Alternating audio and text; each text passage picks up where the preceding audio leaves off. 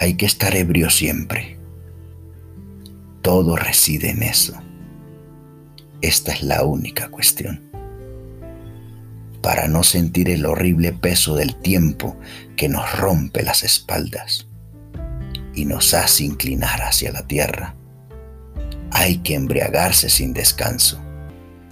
¿Pero de qué? ¿De vino? ¿De poesía? ¿O de virtud?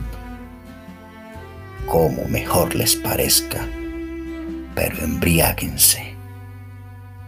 Y sí, a veces sobre las gradas de un palacio, sobre la verde hierba de una zanja, en la soledad huraña de su cuarto, la ebriedad ya atenuada o desaparecida, ustedes se despiertan, pregunten al viento, a la ola, a la estrella, al pájaro, al reloj, a todo lo que huye, a todo lo que gime, a todo lo que rueda, a todo lo que canta, a todo lo que habla.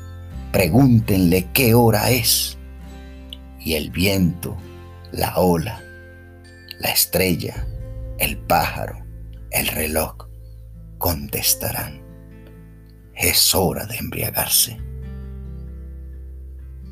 Para no ser los esclavos martirizados del tiempo, embriáguense, embriáguense sin cesar de vino, de poesía o de virtud, como mejor les parezca.